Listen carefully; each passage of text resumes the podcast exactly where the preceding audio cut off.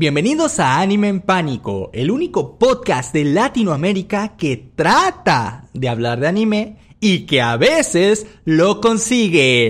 Bienvenidos a este primer capítulo del podcast. Espera, del- espera, espera. El primero, el primero, el ¿Qué, ¿Qué pasó? Nosotros no somos el único podcast que habla de anime, es un tema bastante popular, tiene que haber No, ah. muchísimos. No, no, sí, sí, sí, pero la cosa es que somos el único de Latinoamérica que trata de hablar de anime y que a veces lo consigue, porque siempre nos desviamos del tema. La cosa es que desde Atlanta, Estados Unidos, les habla Panic Flash, su servidor del canal de YouTube Panic Flash. Y con nosotros también se encuentra... Yo soy Expansive Void, mis amigos me dicen Void, o bueno, lo harían si los tuviera. Eh, yo soy editor Sama y edito cosas. Y también está. bueno, chicos, ¿ustedes se acuerdan que por allá de la época de los 90, de los finales de los 80, de los 90, muchas mamás, muchas abuelitas empezaron como esta cosa de, quema de tazos de Pokémon, de decir no veas a Goku porque eso es del diablo y no sé qué. Pues todo eso empezó como en esa época. No sé si a ustedes les pasó. Ah, sí, totalmente. Sí. A mí no, pero a mis amigos sí. Yo, yo, yo me acordaba mucho de un, de un chico que estaba en mi primaria cuando yo estaba en Venezuela, que literalmente nosotros jugábamos con los tazos de Pokémon. Aunque voy a decirte honesto, yo nunca quise jugar con mis tazos de Pokémon. Yo jugaba porque pues mis amigos de aquel entonces querían. Pero a mí me Tú gustaban coleccionar más que otra tanto. cosa. Sí, yo lo quería coleccionar porque me encantaban las figuritas, o sea, Oh. me encantaba cómo lucían. Incluso habían unos tazos que eran como los cristal o no sé qué, que eran medio transparentes y a mí me encantaban. Oh. Y yo veía cómo los niños le pegaban con esa vaina al suelo Y tú los rayaban y yo, no. No, de- de- yo creo que a partir de ahí preferí las figuritas de colección que las, que las de uso porque me daba una ansiedad terrible ver cómo rayaban estos tazos y le hacían de todo. Hasta que un día, a uno de mis amigos, que se llamaba, se llama Pedrito. Pascal, por Ok. decir- Oh, Pedrito. este, Pedrito Pascal un día llegó a la escuela todo triste porque literalmente no ya no tenía sus tacitos. En otras palabras, el niño había sido destazado vivo. Se quedó sin se, se quedó sin sus tazos. Llegó a la escuela todo triste y me acuerdo pues que él no jugaba con nosotros. Este, ahí hicimos como que le dábamos, regalábamos tazos, pero la verdad es que solo le regalamos o los que teníamos repetidos o de los Pokémon más débiles o más feos. Y ya ahí recuperó sus tazos, pero nos los devolvía al final del día pues para que su mamá no los quemara. Lo que y es porque en aquel La amistad ¿Eh? ¿Sí? tiene sus límites. Sí. la amistad tiene sus límites buena esa. Este, la cosa es que en aquel periodo yo me acuerdo que estaba muy, muy eh, popular el hecho de decir que tanto el anime como todas las cosas derivadas casi de Japón eran satánicas. Sí, y, y fue muy de la nada, porque un día veías que la gente vendía en sus puestos mochilitas con, con Digimon y Pokémon, y al día siguiente era como, no, ese es del diablo, vamos a quemarlo. Pasó Sí, no, de hecho nada. estuvo, estuvo horrible. Fue todo un periodo como entre finales de los 90 y principios de los, de los 2000, que de hecho se quedó tan arraigado a la cultura que incluso muchos padres y personas ancianas siguen creyendo que ya, bueno, que ya tienen su edad, siguen creyendo que el anime o las cosas japonesas son algo literalmente satánico, del demonio, lo que sea. Sí. Entonces, pues se me, se me hizo la pregunta de saber, pues, ¿cómo fue que inició todo esto? ¿Cómo fue que de repente todas las cosas que vienen de Japón automáticamente se convirtieron en algo satánico? ¿Qué fue lo que inició todo esto? Eso, eso está bueno. Pues aquí es, de hecho la historia es bastante interesante. Déjame decirte que de hecho todo esto más o menos empezó. Y, y yo nunca había pensado, porque obviamente, como muchas de las cosas malas en este mundo, se inició aquí en Estados Unidos. Y es que, sabía, Hay un sesgo de tu Y es- parte. Tu coleccionador de tazos. No, no, o sea, un sesgo cognitivo, ¿no? No, Estados Unidos yo, yo, yo lo quiero mucho, yo lo aprecio, este, por favor no, no me lleven, este, migración, yo, yo amo Unidos- este país, eh, ah, go- uh, uh, all we are living in America, America is wonderful. Este, Mira, sí, eh, Estados ese es el Unidos himno, ¿no? nos dio Dragon Ball Evolution, entonces te lo creo, todo el mal viene de Estados Unidos.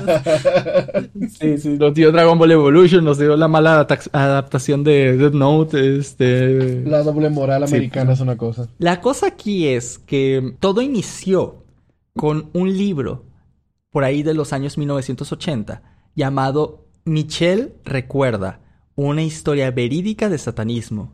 Que se supone que está. O sea, ya, ya, ya empezamos mal. Ya con el título empezamos mal. Una historia verídica de satanismo. O sea, ya, ya, ya esto va para mal camino. Ni Pablo Coelho vendiendo otras copias de ese libro. Ni Dross se atrevió es- tanto. ni Dross, güey. Ni con su luna de Plutón.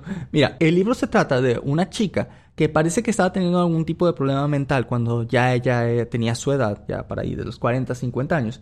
Y se somete, entonces, después de haber buscado muchos métodos como de, de curar estos problemas que ella tenía, se somete a un método hipnótico que es un método de regresión de memoria que se supone, porque aquí entramos, o sea, para hacer una historia verídica, entre, entre comillas, aquí entramos con demasiado misti- misticismo, y es que se supone que en este tipo de, de regresiones, no solamente es que recuperas tus recuerdos, sino que los vives de nuevo eh, en carne propia, ¿no? Entonces a esta chica le hicieron un- una regresión, bueno, a esta chica no, a esta señora, le hicieron una regresión para que ella pueda, pu- para que ella pudiera recordar lo que le había pasado cuando era niña. Y aquí es donde empieza la cosa fea. Porque cuando ella tenía, bueno, según ella narra y según lo que dice la psicóloga y, eh, y según lo que dice la psicóloga y todo, cuando ella tenía por ahí de unos 5 años, había estado presuntamente en un lugar en donde sus padres la llevaron a un lugar cerrado.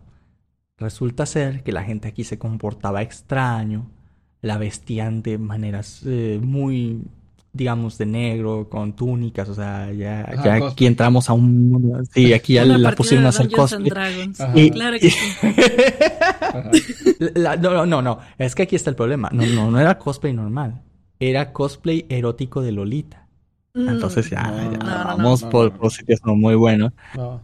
Se supone que mientras ella vivió ahí, vivió como una princesa, la trataban bien y todo, pero llegó el momento en donde ella presenció como en uno de estos eventos que se hacían de- dentro de ese lugar, sacrificaban a una persona, la abrían de un lado para otro, le sacaban el rellenito del gansito y la salpicaban a ella con todas las con todas las gomitas de dulce. Oye, pero esta convención otaku este, como que se puso rara. La niña viendo, no, hombre, qué Sí. buenos efectos. Sí, La como que esta convención-. Entonces la bañaron con, con las sangres y las tripas de los sacrificados. Qué buen performance. Y este, y, y mientras- qué buen y empezaron pues a, a tocarla y entre varios miembros del culto pues empezaron a, a proceder con la profanación de, de la chiquilla en cuestión. Dios mío. Después de que haya permanecido en este lugar, siendo parte de tanto de estos ritos como de múltiples, este, pues voy a decirlo tal cual, múltiples violines, para, para que YouTube Dios- no Dios y mío. Spotify no se enojen, y que haya tenido más de 200 violines en un periodo de, Ay, no. de dos meses. Este, ella dice que todo esto se acabó en el momento en que en medio de uno de estos eventos apareció el mismísimo, el inigualable. ¿Quién crees que apareció para salvarla? John Cena. ¿El Slayer? no. Doom Slayer hubiera estado muy bueno. Este, no. Apareció el mismo Jesucristo Oh, la ok. Virgen María. Ah. con la Virgen María y también acompañados del Arcángel Miguel. Porque obviamente, pues no está bien entrar a un culto satánico si no tienes a tu guardia. Entonces, pues Jesucito ahí se trajo al Arcángel Miguel por, por, Y por se manos les iban a faltar. Ahí su guardaespaldas Entonces- dándole a todos los satánicos y Jesús, lo estás haciendo bien. Y el de, lo estoy haciendo todo. Y entonces resulta que a partir de este momento fue que ella eh, pudo huir de la secta y que estas personas como en teoría despertaron de este trance que tenían todo, todo satánico. La cosa Es es, que los padres y la familia... los padres y la familia de la niña, obviamente, bueno, de la señora ya, desmienten por completo esta versión de los hechos y dicen que no tienen ni nada que ver con cosas satánicas, ni tampoco que, o sea, que, que literalmente no saben de dónde esta mujer sacó todo eso. Y recordemos que ella estaba hipnotizada mientras dijo todo esto. Así que por los medios con los que se hizo y por toda la parafernaria novelística alrededor de estos relatos, pues se creen que literalmente solo es inventado y ya, ¿no? Pero este libro fue un bestseller. El problema es que este libro se vendió mucho y se vendió como una historia verdadera, como lo dice el nombre. Ah, pero entonces no pasó. Eso no pasó. No. No, pues hasta donde sabemos no pasó. Hasta donde sabemos no pasó. Ah, ya se lo inventó. O sea, nada de esto. O sea, no, no se. eh, Es que ni siquiera se sabe si el procedimiento fue real. O sea, en realidad parece, parece, o sea, parece que pasó esto. Simplemente se crearon el libro y le pusieron una historia verdadera y basada en hechos reales, pero sin serlo, ¿me entiendes? O sea, eso, eso parece el mayor troleo de la historia. Esto es hasta el momento lo que se dice porque no hay ninguna evidencia de nada de lo que se ha dicho ahí. Inclusive la doctora que se Oh. menciona sí existe, pero no ha hecho ninguna declaración de haber efectivamente eh, hecho esta regresión o que, o que siquiera esta técnica de revivir los recuerdos de manera vívida este, exista. Porque sí hay métodos psicológicos para hacer cosas parecidas, pero lo que se na- narra en el, en el libro parece algo hasta místico, ¿no? Es que Entonces, igual esta am, técnica de regresión es muy peligrosa porque a veces en lugar de revivir recuerdos te crean recuerdos.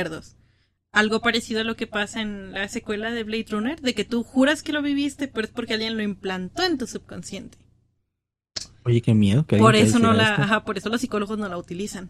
Es como la gente que se inventa una vida en Instagram. qué. Que juran que es real. Y bueno, Ajá, ajá. Despiertan maquillados. Tú sabes quién eres. ¿Qué? La, la cosa es que este escrito hizo que tanta gente quedara picado de la novela que empezó a tener como, como demasiado auge en Estados Unidos, haciendo que incluso una persona, que era un presentador llamado Geraldo Rivera, afirmó que en el territorio estadounidense había más de un millón de satanistas que practicaban todo tipo de actos, de todo tipo de sacrificios, rituales y todo esto, que rodaban ah, no por infantil, este, y que sobre todo votaban por los demócratas. Oh, no wow. es cierto. Obviamente no, no, eh, no, no, no hay este... No, no, no, Porque si eres Es satánico eres demócrata. Sí, sí, obviamente, obviamente. Para los que no sepan, los demócratas en Estados Unidos son el partido político al que pertenecen personajes como Barack Obama, John Biden, actualmente el presidente de, de Estados Unidos y todo eso, que es el partido contrario. Y. Muy bueno, bueno. El partido contrario, que se supone que son los republicanos, es el de, el de Donald Trump, porque en Estados Unidos solo hay dos partidos políticos. Los cristianos y Entonces, los satánicos. bueno, para que Claro, claro. Sí, los cristianos y los satánicos. no.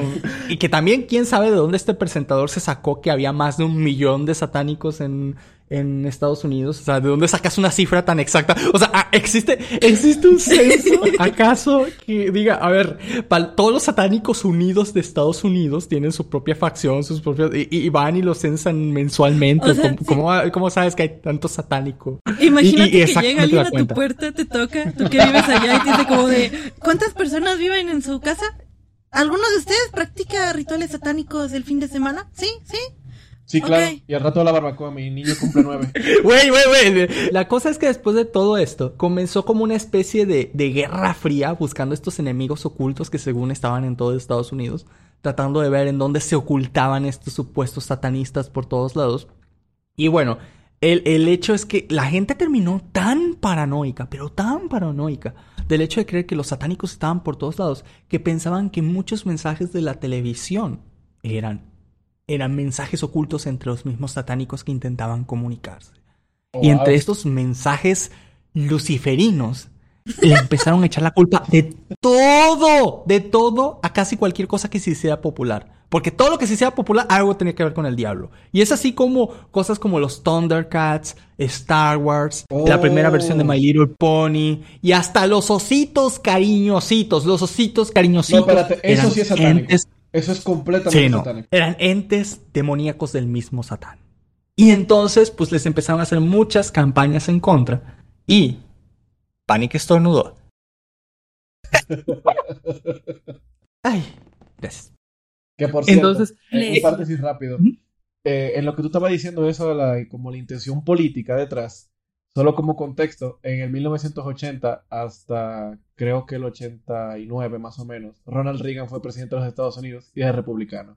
ah, no sabía. Oye, buen dato. Y eh, no- a Ronald Reagan no lo iba a me- a meter preso y tuvo que terminar este renunciando al cargo. Ah, es que creo que al final sí se volvió satánico, sí lo convencieron.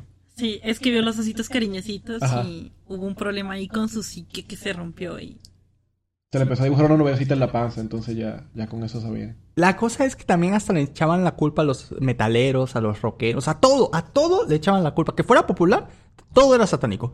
Aunque con los metaleros lo comprendo porque para esos años habían quemado más de 50 iglesias en, en creo que fue en Noruega. Así que eh, digamos que tuvieron mala, tuvieron mala fama, tuvieron mala fama. No, y las canciones Los que hacían también, o sea. No, ¿Qué Y las canciones de sangre, tripa, sangre, tripa, satanás. Pero lo divertido era que todavía mucha gente que cree que Kiss es satánico. Kiss es la cosa menos satánica del Uy. mundo. sí. Mira, mira, Kiss cuando, es la cosa creo que menos la fue- metal del mundo. Empezando por ahí. un amigo, un amigo mío me contaba que él le mostró a su mamá una canción. Y cuando se la mostró, dice, I was made for loving you, baby. You were love for loving me. Y todo eso, eh, con mi mal inglés, ¿no? Pero la cosa es que, que, que, que se la puso a su mamá y su mamá, así es. Y su mamá, súper cristiana. Ella es cristiana, súper cristiana. Y, y decía, sí, esos son de mi época, los conozco, que bla, bla". Y, y le mostró el video oficial, el de Ay, Kiss. no, ay, Dijo, no. ¿son ellos? Y dice, sí, esas son sus canciones.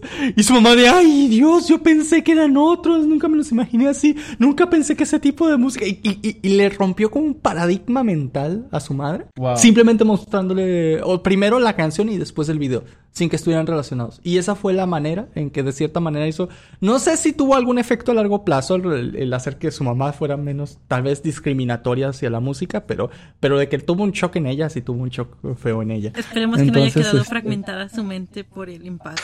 Y una parte siga siendo muy religiosa y la otra un poquito más alocada. Sí. Y ahora ya la mamá cristiana se vuelve en, tiene, un- genera una múltiple personalidad y la segunda es metalera, ¿no? Que se va todas las noches ahí Aunque eh, a los toquines y todo. hasta ahorita caigo en cuenta que mencionaste Star Wars en estas cosas que satanizaron. Y se me hace muy irónico porque hay gente que tiene fotos de, Sí, de Obi-Wan. de Obi-Wan Kenobi en sus altares pensando que es Jesús. Sí, como que si fuera Jesús. Sí, como si fuera Jesús. Yo he visto muchos edits de Obi-Wan con, con esta como capucha y mucha gente he visto las fotos, ¿no? De que los ponen como que si fuera Jesucristo. Sobre todo el Obi-Wan de Ivan Ma- McGregor. Eh, cuando, mami, va a cuando ser estaba una nueva serie de Jesucristo en Disney Plus ahora, vamos a verla. Se pelea con Satanás del futuro, con Darth Vader se llama, así le, así le dicen, pero es como para censurar el nombre del diablo. Y esta vez para Sí, para, no convocarlo en, a media Sí. serie. No, imagínate, ¿no? Y la No, cosa- no, Imposible. Y la cosa es que todo empeoró. Porque en 1979 había un chico que servía como Dungeon Master. Un segundo. Como Dungeon... Dungeon... Es Dungeon, ¿verdad? Dungeon. Como Dungeon Master. Ah, ¿cómo otra vez? Dungeon. Dungeon. Como Dungeon Master. Como Don Juan en inglés. Dungeon. Exacto. Bien. Este, como Dungeon Master. Y la cosa es que mm, este pues tenía sus partidas, tenía su grupo de amigos con el que se reunían todos los fines de semana a jugar calabozos y dragones. Y lo que pasa es que este tipo pues sufría de por sí de depresión. Él estaba en la universidad de, de, Michi- de Michigan en ese momento. Lo que pasó que su nombre de hecho, si lo quieren buscar, es James Dallas Egbert III. Maldita sea, tiene nombre de aristócrata europeo en vez de estudiante de universidad, eh, de universidad este, americana. Pero ahí viene Sí. el nombre de James Memes, ves tú, hay como que una conexión Illuminati satánica. La- ya de ahí viene la conexión satánica. Y lo que pasa es que él había escrito una carta de suicidio y la dejó dentro de, Oh. de su cuarto en la universidad. Lo único que se sabe es que se había metido un montón de, de, de sustancias am, Estupefaciente, ¿no sería? Est- estu- estupefacientes, sí, sí, sí, de estupefacientes. De, de, de galletitas de colores. Se metió un montón de galletitas de colores para hacerse una sobredosis. Y se metió a los túneles de vapor de la escuela. Lo que sea que eso signifique. Y una vez ahí, desapareció. Entonces, por todo Estados Unidos, todo el mundo empezó a hablar del chico que desapareció en el túnel de vapor. Y que obviamente dijeron, no, es que estaba en medio de una de esas partidas de calabozos y dragones. Y luego de ahí se metió por estar jugando y estar distraído. Y se perdió y ya no volvió. Y luego se encontró una carta de suicidio. Entonces todo estaba maquinado por el demonio que lo estaba controlando desde antes. Se hizo que se perdiera. Y bueno, Mientras Si más tú has jugado menos sentido me hace, ¿eh? Me estás diciendo Sí. que este que este fue el primer y se cae.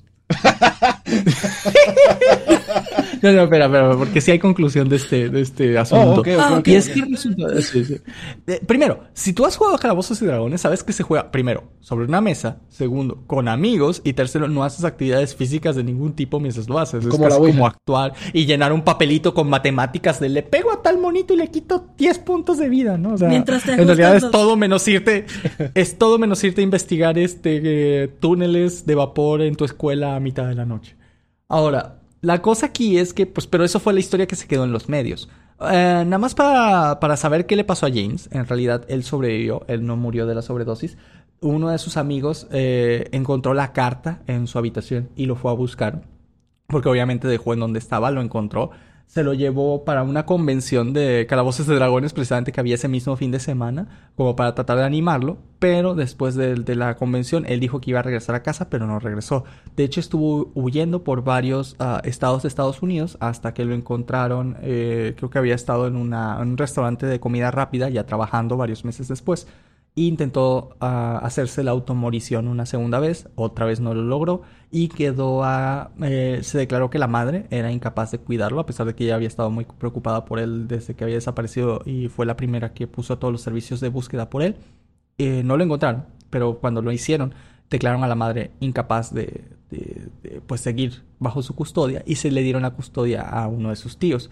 Pero el tío tenía una escopeta en su casa y bueno, Y digamos dijo, que la "Aquí tercera es". es la vencida. Aquí. La es. tercera fue la vencida. La tercera fue la vencida. Ay, La tercera fue la vencida y, y logró hacerse la- lo que él quería. Pero para toda la gente, para, para los medios de comunicación, durante esos meses en que él estuvo desaparecido, él era el chico que había desaparecido en el túnel de vapor. Y todo por culpa de calabozos y dragones. O sea, los, los medios De lo hecho- mataron a él antes de que él Sí, sí, sí. Los medios ya lo hacían muerto y lo daban por desaparecido en los túneles de vapor y culpaban a calabozos y dragones y todo durante ese tiempo. Y es que también en 1982 había otro, otro chico llamado Lee Pulling que pues hizo básicamente la automorición. También usando, pegándose un, un, Perdón, un Lee. bonito, este, sí, un- se hizo un fuliculí en la cara. Y luego de eso, este, sí, pues, sea, a quien entienda la referencia, pues bien. Se maquilló con plomo, la cosa es que, que, que empezaron a circular como, como los rumores, porque el chico también jugaba a, a Calabozos y Dragones. Y según su madre, en medio de una partida, uno de sus amigos le aventó una maldición. Y que Vaya. esa maldición, y que esa maldición fue lo que hizo que al final se, se supone que, que terminó con él, ¿no? Porque por eso tomó esa decisión y toda la cosa, cosa que no Sí. tiene nada que ver. Si Obviamente una la- que te lanzan en juego surtiera efecto, no existiría el server del ATAM de League of Legends. Del de League of Legends, ¿sí, Wow. no? Todos estaríamos muertos. Sí, todos ya nos habríamos muerto de una maldición que nos lanzó alguien del otro equipo de tu propio equipo. No, de hecho, Wizard of the Coast, hablando de eso, que son los creadores de Calabozos y Dragones, intentaron eliminar cualquier tipo de referencia que pudiera parecer mínimamente diabólica de su juego para que pues no les tiraran más hate, porque ya de por sí estaba siendo muy pero muy hateado en casi todos los medios de comunicación. Pero, pero, pero, como siempre se dice, en vez de matar el juego, está, como dicen, toda publicidad, buena o mala, es publicidad. Muchos chicos que querían saber de este juego, ya, ya se volvió como la cuija, ¿sabes? Ajá, Joder. se dejaron de vender ese juego- Ouija. Es más, en, en lugares de cosas esotéricas, vendían Dungeons and Dragons y no Ouija. Te decían, vengo por mi Dungeons and Dragons versión 2. No, mira, ya se acabaron, pero aquí hay una Ouija. Bueno, ni modo. Lo que toque. Básicamente. Haciendo que el juego se hiciera muy, pero muy popular. Tanto así que casi todos en los 80s lo conocían. La gente que jugaba Dungeons and Dragons empezó a esparcirse por todos lados a pesar de que la mayoría de los adultos pensaban que era algo satánico. Yo me imagino a Tanto los así. productores como, quita eso también porque si no van a decir que es diabólico. Entra alguien por la puerta. Por favor, dime que otro chico no se disparó mientras jugaba Dungeons and Dragons. Bueno, la cosa es que este mm, a partir de todas estas historias se creó una película eh, que fue protagonizada por Tom Hanks llamada Monstruos y Laberintos. Y en esta Tom Hanks eh, hace de un chico el cual entre más va jugando se va perdiendo como en su personaje y va creyendo que la realidad es el juego hasta que pierde por completo la, la cordura, ¿no? Entonces, ah, y hacen como, como una referencia en teoría a todas esas historias de calabozos y dragones, como que si hubieran sido ciertas, es lo peor de todo. Pero esto, de nuevo, en vez de, eh, o sea, hizo que todo, ah, hizo el mismo efecto, haciendo que los, este, los, que los adultos pensaran que fuera algo satánico y haciendo que los jóvenes y los muchachos creyeran de, oh, no mames, existe un juego tan cool que puede hacerte creer que estás ahí. O sea, es como la realidad virtual en los 80, bro. Ese es Sword Art Online antes de, de la popularidad del anime. Sword Online en mi cabeza. Entonces, está- estaba muy, muy, muy, muy propagado. Y eso fue lo que, lo que hizo que finalmente casi todas estas cosas como de juegos o de caricaturas o cultura popular se hicieran como muy satanizadas en Estados Unidos. Pero entonces, ¿qué tiene todo esto que ver con el anime que era la propuesta inicial de, de este video? Bueno, es que en 1986 había un pastor cristiano llamado Phil Arms que de hecho se empezó a predicar casi en contra de todo lo que era popular en ese momento, como lo que vimos en Estados Unidos, pero él fue uno de los que empezó a arremeter específicamente en contra del anime. Tanto así que para el año 2000 él publicó un libro llamado Pokémon y Harry Potter. Atracciones fatales. O sea, literalmente, o sea, nos, olvidémonos del copyright, olvidemos de que nuestro título se llama literalmente atentando contra dos IP, este, bueno, contra dos es propiedades título clickbait de Badabun. Sí, esos títulos clickbait de Badabun. O sea, él, él hizo un Badabun en los 2000, sí.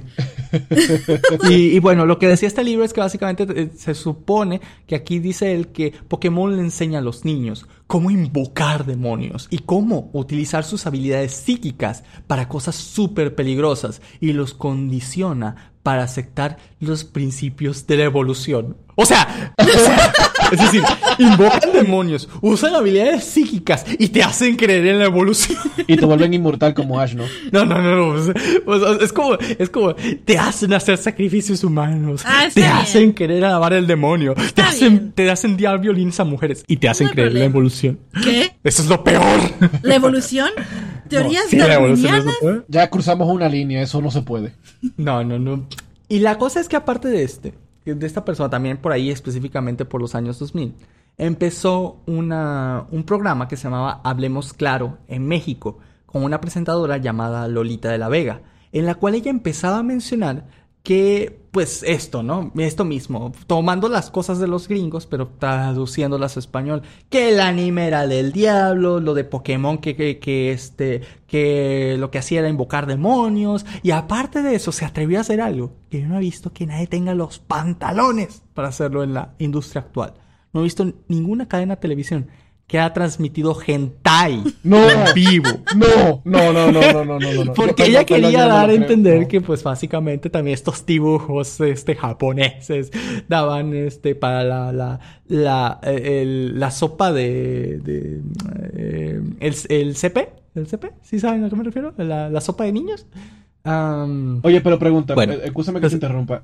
¿Tú sabes cuál fue el gente que pusieron en, en, en la televisión? Es que es un compa que yo estoy aquí al lado. Ajá, ¿quién te no, no, no, no, pues no Sí, sé. Yo también o sea, habría que buscar. papás así como, ay, hijo, es que eso es del diablo, ya no lo veas, pero dime dónde lo consigues para no llevarte.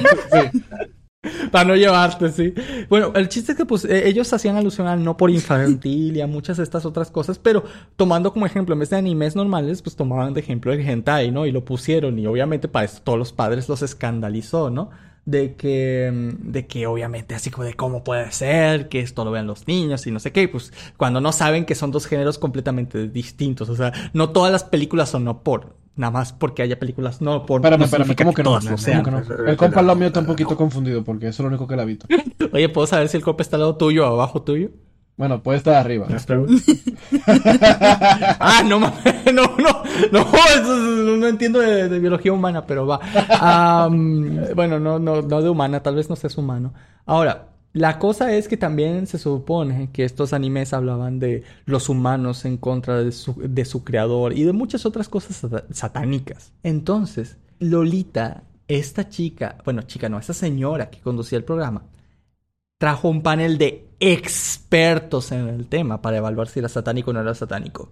Y resulta ser que este panel de expertos estaba conformado por miembros de sectas satánicas. Oh, wow. Los cuales empezaban, se supone, a desglosar en vivo a todo color y en televisión cada pedazo de Pokémon, de Sailor Moon y de Dragon Ball para decir por qué eran satánicos, ¿no? Es, es como de, oye, oye, ¿tú tienes a un compa ese que es el satánico? Tráetelo para que esté en la televisión y vea anime en vivo con nosotros. ¿Cuánto me ¿Te das van a cuenta pagar? que son los... O sea, son satánicos, ¿va? Ajá. Ven anime en vivo y mucha gente les presta atención. Son los primeros streamers de anime de la historia. Wow. Wow. Y de hentai. Se convirtieron Y de en hentai, y de hentai. O sea, y tenían tantos pantalones que hasta hentai, sí. Gracias por la Entonces, donación. bueno. ah, ya sentí la donación gracias a, a Benito 234 que acaba de hacer un sacrificio en Michoacán, Guanajuato. Hell Satan, ¿verdad? este, Gracias por tus sí. 200 estrellas, lengua de fuego. Enseguida volvemos a pasar el manga. Ah, A los acepta su 3000 bits eh, revelamos el, el name del hentai. Entonces, muchos programas de América Latina empezaron a replicar este tipo de contenido en sus propios países. Y esto fue lo que hizo que se, se volviera tan, tan popular la idea. Pero el principal autor de la paranoia en contra del anime en Latinoamérica fue una persona. Que ustedes seguramente si están muy vinculados al mundo de anime la conocen. Y es un pastor evangelista brasileño. Y es que no hay nada más satánico que lo que dice un evangelista. Todo es satánico para los evangelistas. Y su nombre es Josué Irión. La leyenda. Muchos de ustedes Te seguramente. maldigo. Sí, no, muchos de ustedes seguramente han oído de él porque es el, el tipo, es el tipo que agarraba y sacaba cartas de su, de su bolsillo y decía, me fui a Japón a ver estas cartas de Pokémon, ¿no? Y sacaba las cartas y eran unas cartas de Yu-Gi-Oh! y estaban en inglés. Y que le imprimió el hijo de una de las hermanas de la iglesia en un ciber, en una esquina, porque se veía malísima. Sí, se veía malísimo. Y, y- y, o sea, él había ido a Japón a buscar cartas de Pokémon y traía cartas de Yu-Gi-Oh! y en inglés. O sea, no, no, no, no tenía nada que ver. Y sacaba cada carta y con una pasión te decía. El demonio, el diablo, ¿no? Y, había un angelito ahí bien bonito haciendo una cara toda rara, ¿no? De, que estoy tontito, ¿no? Y dice, quiere decirle a tus hijos que es un demonio amigable y no sé qué. Y sacaba otro. Y había una carta bien bonita que se llama. Bueno, no está tan bonita, pero se llama Sogen, ¿no? Que es toda una pradera así bonita, verde, con colinas, como, como el fondo de pantalla de Windows XP. Así, pero en dibujado. Y, y, y él decía, la, la- ¿cómo era? Este, las puertas, el límite entre el infierno y la tierra. Y yo, verde. Este, o sea, es que hay gente que ve el vaso medio vacío y hay gente que ve el vaso medio lleno. Este tipo ve el vaso medio satánico. No, él no ve el vaso. No él no ve el vaso. Él no- Él nada más ve el diablo. No ve el vaso. Es El como, diablo.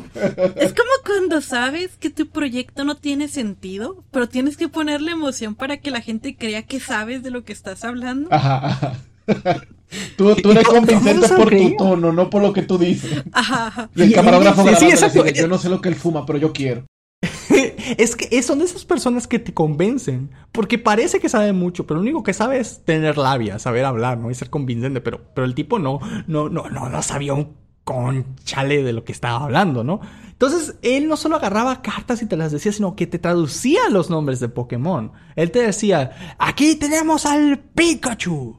Que Pikachu significa heredero de Belcebú. Pero eso lo está inventando, me Y imagino. todos, "Oh". Y tú de, si sabes que pica es por cómo le hacen las chispitas en japonés y chu por cómo le hacen los ratoncitos. Pikachu y, y no, no. Y, y qué tiene que ver Belcebú. O, o sea, Eso o es sea, lo que te diría daban un como unos- Exacto, exacto. Él como satanista, él fin, sabía el, el trasfondo. Y él fue, él fue el que más que nadie es, por toda Latinoamérica todo este asunto de que, de que, de que Pokémon, Yu-Gi-Oh, que los Nintendos, porque él decía los Nintendos, ¿verdad? No, no hay uno, no hay consolas, es, es los Nintendos.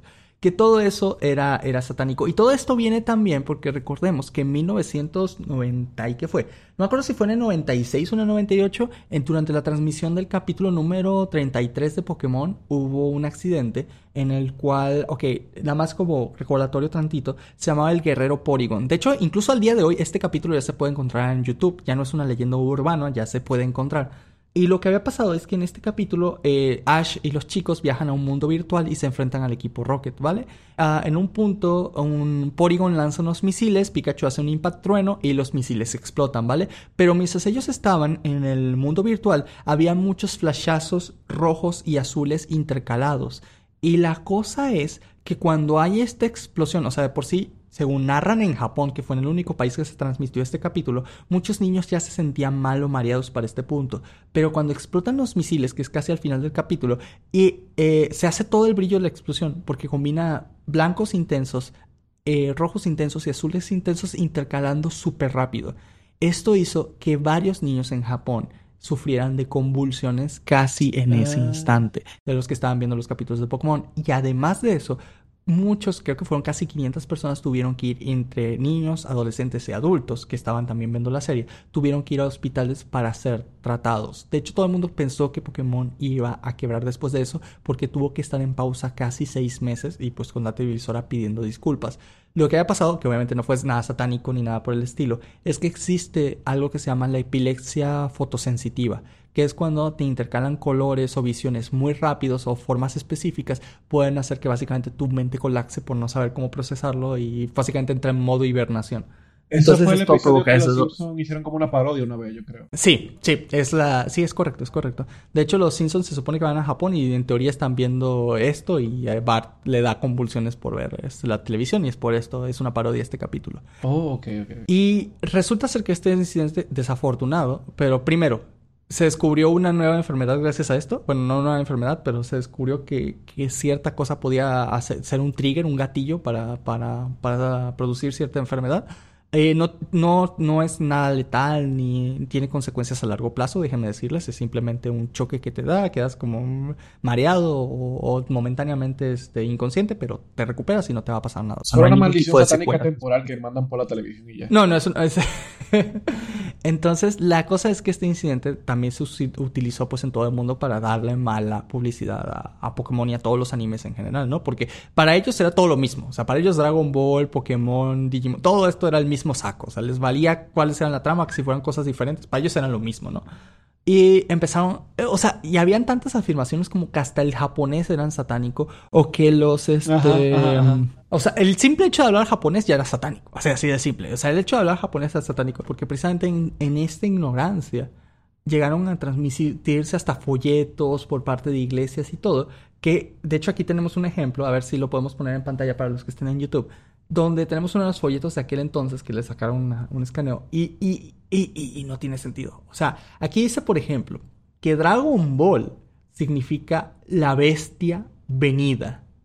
Cuando, pues bueno, no, no sé cómo eran las cosas en los 90, sé que el inglés no era una materia obligatoria en las escuelas, pero, pero, pero si vas a hacer un ensayo de 200 páginas sobre Ni bien impartida, no ¿eh? vas a investigar que, y no vas a investigar en, en, en Google o en un diccionario qué significa dragón y qué significa ball, pues Sí. pues, ay, voy- pongo, pongo en duda, eh, pon en tela de juicio todo tu demás eh, resto de la investigación, para ser honesto, ¿no?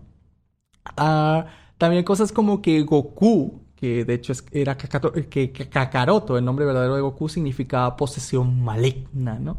Oye, Y resulta ser, bueno, saben. Kakarot no, no hacía como referencia a las zanahorias, como Karen. Sí, sí, Kaka- Kakarot. De hecho, todos los Saiyajins hacen referencia a vegetales. Por ejemplo, Gohan es arroz literalmente en, en japonés. Oh. Goku Kakarot es Kakarot es por este por eh, zanahoria en inglés.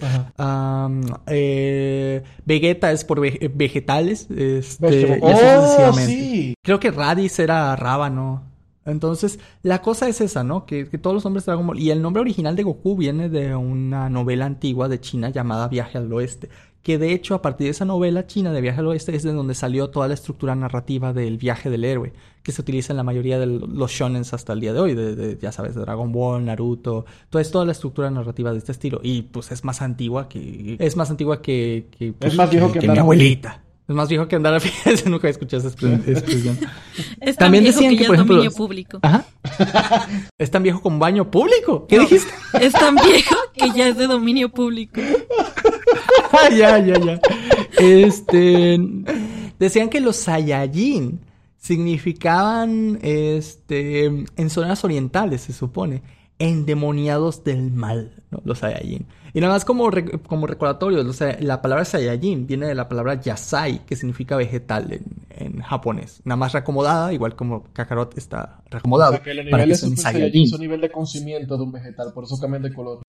Básicamente, o sea, en vez de ver un demonio con poderes, es, estás viendo un vegetal cociéndose, ¿no? Cuando Goku... ¡Ya, ¡Goku! ¡Ah! ¡Me estoy quemando! ¡Ya casi estoy listo! ¡Uy, estoy sabroso! sabroso. ¿eh? Este, luego eh, está que, por ejemplo, hay otra palabra como el Kamehameha, que todos sabemos que viene de Kame, que significa tortuga, que es por la escuela de la tortuga del maestro Roshi. Y no solo eso, sino que en realidad el nombre Jamejameja era un nombre real de una persona que era de uno de los ah, antiguos, eh, bueno, no tan antiguos reyes hawaianos, que fue uno de los que estuvo liderando cuando hubo la, la, invasión, por así decirlo, de Estados Unidos. Y Toriyama le llegó esta historia y la utilizó para eh, combinarlo con la palabra kame de tortuga en japonés y así crear el nombre del movimiento. Entonces, el nombre del movimiento en realidad viene de un líder hawaiano. Ya ustedes saben, y de hecho, lo que quieran hacer su manga y sus anime, ustedes van al, al, al, al refri ven qué hay ahí adentro y luego se sientan media hora en Wikipedia leyendo historia del mundo y ahí empiezan a escribir. Parece broma, pero pues mira, el villano principal de, Dragon Ball Z, ¿cómo se llamaba? Freezer, refrigerador, literalmente estás diciendo los sí, sí. Su hermano, Cooler. Este, y después de eso tenemos por ejemplo, eh, Broly, que significa creo que era brócoli, y todos los nombres son cosas del refri o algo parecido. ¿Cuándo llegará Dragon Ball Super el villano basado en un aguacate? De un aguacate, no, no creo que tarde, no creo que tarde. De hecho, ahorita de los villanos de la última saga se llaman Granola y Gas. Entonces, pues si ya está la granola, ya, ya no falta para el aguacate. Que, que cuídate, cuídate. Y si no existe ya un personaje llamado Avocado. ¡Ya existe! ¡Dios mío! ¡Claro, ya existe! ¡Sí, sí existe! ¿En serio? Sí existe. Creo que era uno de los sirvientes de Freezer. Lo estoy buscando ahorita. Sí, sí existe. Sí, sí existe. De hecho, son dos personajes. Uno llamado Avo y otro llamado Keido. Los cuales, de hecho, se enfrentan en una boba contra el hermano de Vegeta. Y sí existen, son canónicos. Bueno, no, no, no son canónicas al parecer, pero sí son de una ova. Sí son de una ova. Abo y Keido. Así que sí, existen personajes de Dragon Ball llamado Aguacate. Y mira, y, yo lo estoy viendo aquí en el teléfono y sí parecen que sí parecen aguacatícolos, ¿no? Sí, sí, sí. Y luego, pero el colmo para mí llega, llega cuando traducían en estos panfletos a Milk, la esposa de, de Goku. Y ellos decían aquí, Así se llama una colonia japonesa, cuyos habitantes eran brujos, hechiceros y espiritistas.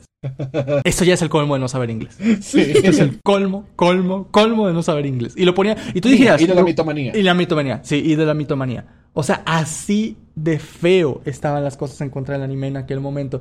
Pero, ¿sabes quién es? Voy a, voy a pecar un poquito de abogado del diablo ahorita. ¿Quiénes? Usualmente le, atribuimos a que fueron los católicos, o la, mayoría de la creencia católica, las que empezó a expandir este mito, cosa que sí hicieron.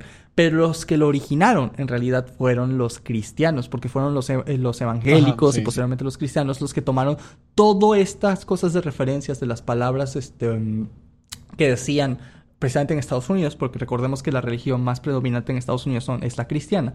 Se lo llevaron a Latinoamérica y posteriormente los católicos lo copiaron, como copiaron varias cosas, no sé si ustedes saben, nada más como referencia cultural, que la imagen que todos conocemos del diablo, este tipo con patas de cabra y un tridente, ¿no se les hace conocido? Ya saben, el fauno griego y luego o el tridente de Poseidón, los combinas, y los satanizas. La iglesia, católica tiene un montón de infracciones de copyright. Un montón. Sí, sí, un montón. De hecho, de hecho, no sé si sabes, pero la Navidad es el día de la Saturnaria. Y es que, como ustedes saben, los romanos eran lo que abundaba en, todo lo que era Europa durante ese tiempo del inicio del cristianismo. Y cuando Europa se empieza a convertir en, en, cristianos, por así decirlo, o en católicos, dependiendo de cómo lo veas, porque recuerden que fueron lo mismo durante mucho tiempo, este, por, parte del, por parte del emperador Constantino, ellos tomaron el día de Saturnaria, que era el 25 de diciembre.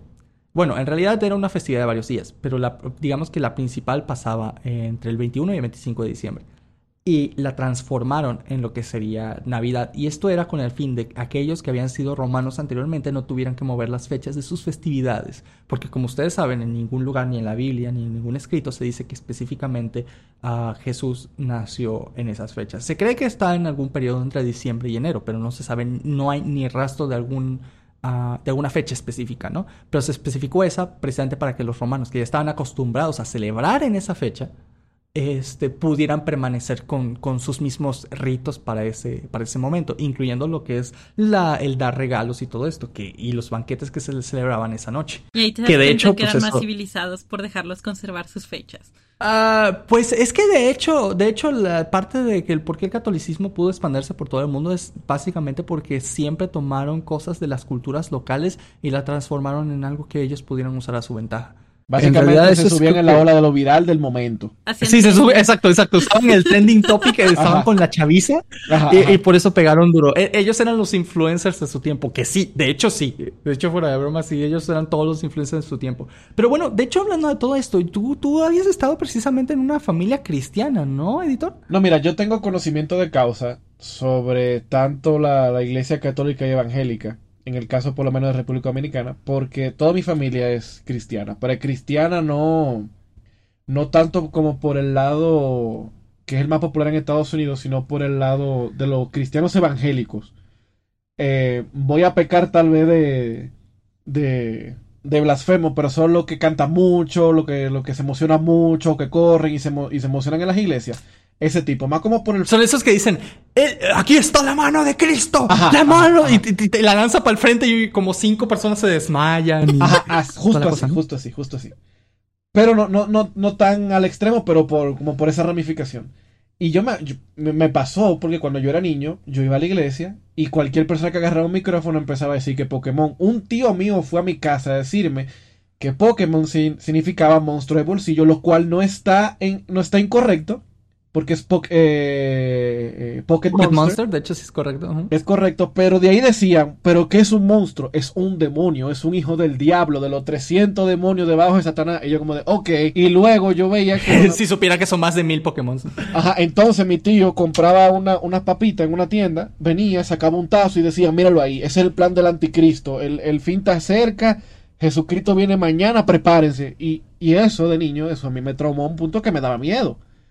Y, no, te lo, y te lo digo muy en serio. O sea, un, niño de, de 6, 7 años que te digan eso te pone la piel, de la hiela. Porque también en, en las iglesias, es una opinión muy personal que yo tengo, pero también siento que es parte de la realidad.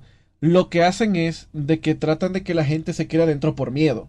Miedo al infierno, miedo al diablo, en vez de lo que en lo que yo creo, mi fe personal, de que uno, si tú crees en algo, debería ser por amor y no por miedo.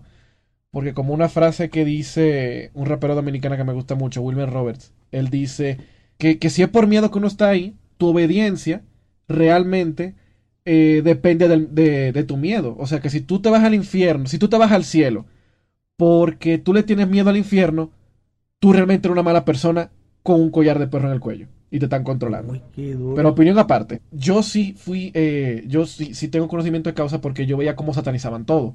Ahora, eso que tú estás diciendo, por ejemplo, de, la, de que la Iglesia Católica tomó cosas prestadas de otras religiones, me consta que la Iglesia Católica tomó eso prestado de la Iglesia Evangélica. Porque la Iglesia Evangélica, al ser como, como que vociferaba más la cosa y como José Irión gritaba a la, hora de decir cosas y que este es el fin del mundo y todo el mundo con el miedo, se empezó a propagar eso. Y eso llegó al anime. Al punto de que, y en Dominicana todavía, al anime no se le dice anime, se le dicen muñequitos o caricaturas chinas. Porque había como, había como una cosa de racismo, de mala educación, de que como te digo, no se, no se, no se podía diferenciar de un chino o un japonés, porque para, al, para mucha gente LATAM suena igual el idioma. Al menos que tú estés un poquito educado en cómo suena o, que, o cómo, se, cómo se expresa. Pero las iglesias, cada domingo y en cada misa, una iglesia católica en Dominicana, se hablaba del anime que estuviera sonando en el momento, sea Digimon, sea Dragon Ball, sea Pokémon y se sentaban a hacer lo que decía Josué Irión, a inventarse qué cosas eran satánicas y qué no, y todos se lo escudaban en la siguiente frase, porque Dios me lo reveló. Yo me lo soñé y yo me paré hoy a hablarlo, a decir que Dios me dijo, no, que Goku significa tal cosa, etc.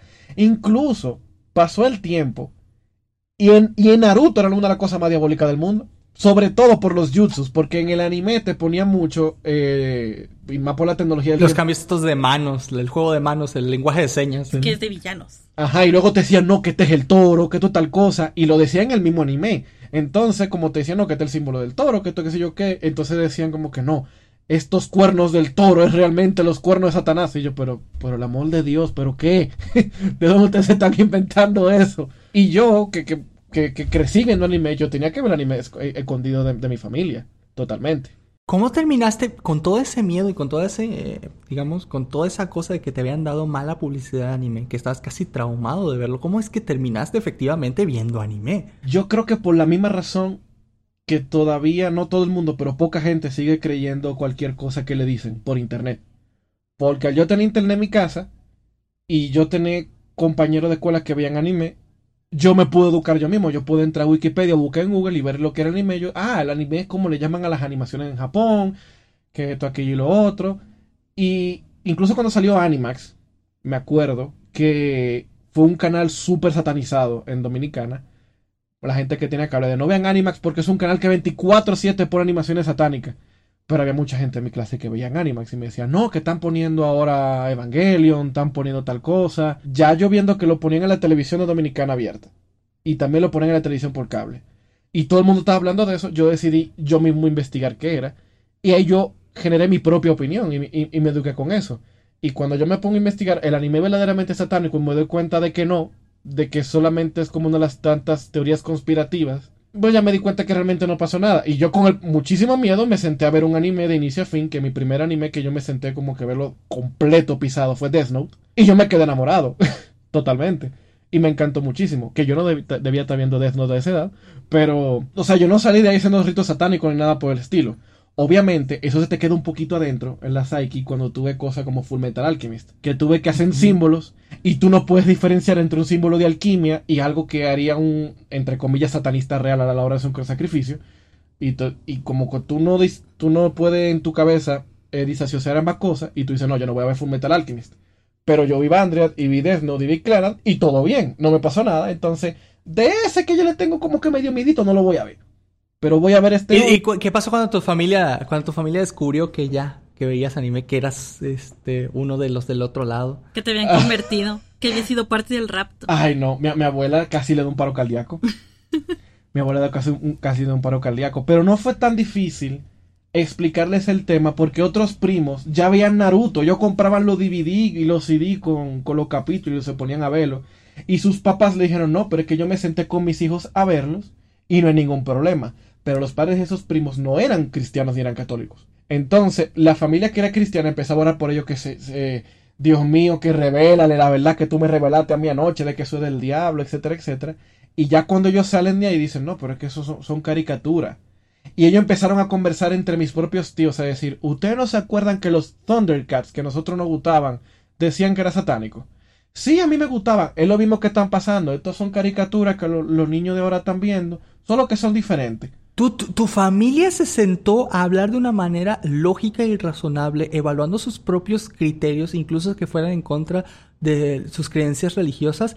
¡Wow! Sí, estoy sí. muy impresionado. Estoy, de hecho, genuinamente, esto no es sarcástico, estoy muy impresionado. Sí. Y a lo que ellos eh, quedaron, y él creo que lo que debería hacer cualquier padre en el mundo, es de que, ok, no todas las animaciones son buenas. Hay algunas que tal vez no estén correctas para nuestros hijos por la edad que tengan, o simplemente yo no quiero que vean ese tema. Por ejemplo, muchos de mis tíos dijeron que el Full Metal Alchemist no debía verse porque tenía el símbolo de la cruz con una serpiente y que eso era totalmente del diablo. Así. ¿Ok? Pero, por ejemplo, Naruto, Dragon Ball, no importa. Eso es totalmente ficción o lo que sea. Entonces ellos como que ya empezaron a elegir qué cosas eran buenas, qué cosas eran malas, qué cosas iban con la fe, qué cosas iban que no, pero no generalizaban. Eso ya no. Ah, eso está, eso está muy bien. Digo, aún así no, no estoy completamente de acuerdo, pero es creo que un avance inmenso. Pero es que también es muy difícil Entonces, cuando tú tienes un líder religioso grande diciéndolo en, en toda Latinoamérica y luego como creo que un caso que te había comentado una vez Ezequiel Molina, que es uno de los pastores más grandes de República Dominicana. Él de hecho tiene un evento anual el primero de enero que se llama la Batalla de la Fe, donde van hasta el presidente. Sí, de hecho una vez íbamos a ir que estábamos en Dominicana, me acuerdo, pero que teníamos mucho trabajo y no pudimos ir. Ajá, exacto. Y yo de, ay, qué feo con tu familia, ay, qué feo que me lo perdí. Internamente de, Sí. Ah, pero lo pusieron en la televisión. Y te consta. Lo tienen en la televisión puesta mientras. ah, sí, sí, sí, sí, pero ni lo vi, o sea, sé que estaba ahí. Y había millones de personas viendo eso en, en Latinoamérica. Y lo, que ese, y lo que ese pastor se paraba a ir a decir, la gente lo tomaba como verdad. Y él en su tiempo también estaba satanizando como lo que era de moda el anime, todo lo que era japonés, etcétera, el rock and roll, el metal y, todo ese tipo de cosas. Que ya para cerrar un poquito el, el- este arco de experiencia personal, te, te puedo contar algo. Todavía, yo creo que ya no se sataniza tanto el anime, pero sí, por ejemplo, cositas como el rock o el metal, ese tipo de cosas. Sí, obviamente. Pero es que, ¿sabes qué? ¿Sabes qué? Voy a decirlo de una manera tal vez un poco fea, porque también me, me gusta, por lo menos el rock sí me gusta. Pero la cosa es, y con respecto a todos del rock, porque la música es genial, pero es que el rock no, pero el metal muchas de las corrientes de metal sí se lo buscaron. O sea, literalmente Sí, claro. ser genuinamente conocidas como algo satánico. O sea, no solo no lo crearon, lo inventaron con el puro fin de hacer que se viera así. O sea, así como tal, por con sus inicios son, como- queremos que nos vean satánicos. o sea, no lo creían, obviamente no lo creían, no tenía nada que ver. Pero, pero sí buscaron que se viera así, ¿no? O sea, que se vieran como violentos, que se vieran este, como adoradores del diablo o lo que sea, o asesinos. Ah, porque pues era, era parte, digamos, ahora sí como de, del feeling, del, del concepto que querían dar al conocer. Pero obviamente pues la gente que practicaba eso no hacía ni, ni todo eso. Era más bien como un- una manera de sacar cosas que no puedes hacer o, de sentir emociones que no puedes sentir. Y yo creo que eso es una manera de, de relacionarte con, con la música en muchos sentidos. Entonces, sí, no, no tenía nada que ver, pero pues obviamente ellos se ganaron esa fama por pulso propio, ¿no? Cosa que no tiene nada de malo. Ahora sí que te toca a ti como persona, pues discernir de lo que es este verdad y mentira. No porque salga un tipo satánico en una película significa que la película automáticamente sea satánica. Lo mismo aplica con la música. O sea, no porque una música te dice este du du has made eh, bla bla bla. Este vas a creer que automáticamente, por no saber qué son las palabras, son automáticamente satánicos. Porque, pues sí, podrían estar haciendo insultos y alabaciones o lo que tú quieras, pero pues no, va para ningún lado, o sea, ¿me entiendes? Ni ellos creen eso, ni tú crees eso, están como en un acuerdo, fic- en, en un acuerdo que es como, ¿cómo se llama? ¿Acuerdo ficcional? O sea, Ajá, el ajá. autor y tú saben que vamos a hablar de esto, pero pues es pura pavada, entonces, este, pues tú disfrútalo, yo como autor te lo doy, tú como audiencia disfrútalo y ya, ahí se queda, ¿no? Déjame decirte algo ya como sincerándolo un poquito. Eh, yo pienso de que ese tipo de cosas nacen del miedo y ese miedo se alimenta de la ignorancia. Porque tú no entiendas Correcto. algo no significa que sea algo malo. Pero lo primero que tú no entiendas y que tenga algún potencial que vaya en contra de tus creencias naturalmente como ser humano te va a generar miedo. Pero a todos los cristianos que nos escuchan y las personas creyentes de cualquier religión, incluyéndome, le voy a dar una cita bíblica muy interesante. Ahora sí yo estoy predicando, que es de Primera Tesalonicenses 5:21 que dice, examinadlo todo y retener lo bueno. Véanlo todo y tengan su propio juicio. Y quédense con lo bueno. Lo malo simplemente rechácenlo. Y ya. Yo no soy religioso, y así estoy muy de acuerdo con eso, pero muy, muy de acuerdo con eso. Muy de acuerdo. Entonces, chicos, después de todo lo que hemos hablado el día de hoy, ¿ustedes creen que el anime es satánico? Por supuesto que sí. claro. Pues sí, claro. O sea, para que no le quedó duda. O sea, el anime Ay, no me y queda los duda. demócratas, satánicos. Por supuesto. Son satánicos. Los demócratas un poquito más que los que vemos anime. Sí. Sí, porque utilizan a los demócratas para hacer el censo satánico anualmente. Ok, entonces, ¿hablamos o no hablamos de anime el día de hoy? ¡Se logró! Se logró, ¿no? ¿Se logró? No, no, no, no. ¿Qué, qué? Que Es el primer episodio de este podcast y, y te lamento decir, lamento informal, que tratamos de hablar de anime, pero que no lo conseguimos por el día de hoy. Pero seguramente el segundo episodio sí lo conseguimos. Sí. El segundo episodio sí lo conseguimos. Sí, el segundo episodio sí lo conseguimos. Ya, ya, ya, este, este fue como introductorio, para calentar. Así que, chicos, les agradezco muchísimo haber estado aquí. Editor, Eh, no, gracias a, a ti, Panic, por incluirme en este podcast. Espero que la, la haya pasado muy bien. Eh, nosotros nos la pasamos muy bien, eh, de eso, eso nos consta. Y, eh, y nada, nos vemos en el próximo episodio. Void. Bueno, muchas gracias por haberme invitado. La verdad me la pasé muy bien. He aprendido muchas cosas. Creo que, no lo sé, me cuidaré mucho de los calabozos y dragones ahora para no acabar en un ducto de vapor o en un isekai raro. Y ustedes también tengan cuidado con lo que ven. Recuerden que Pokémon es del diablo. Chicos, muchísimas gracias por acompañarnos hoy. Nos estamos viendo en el canal de YouTube Panic Flash y bueno, nos estamos siguiendo pronto por este podcast llamado Anime en Pánico. Miaut, así Hasta la próxima. Pásenla bien. Bye bye.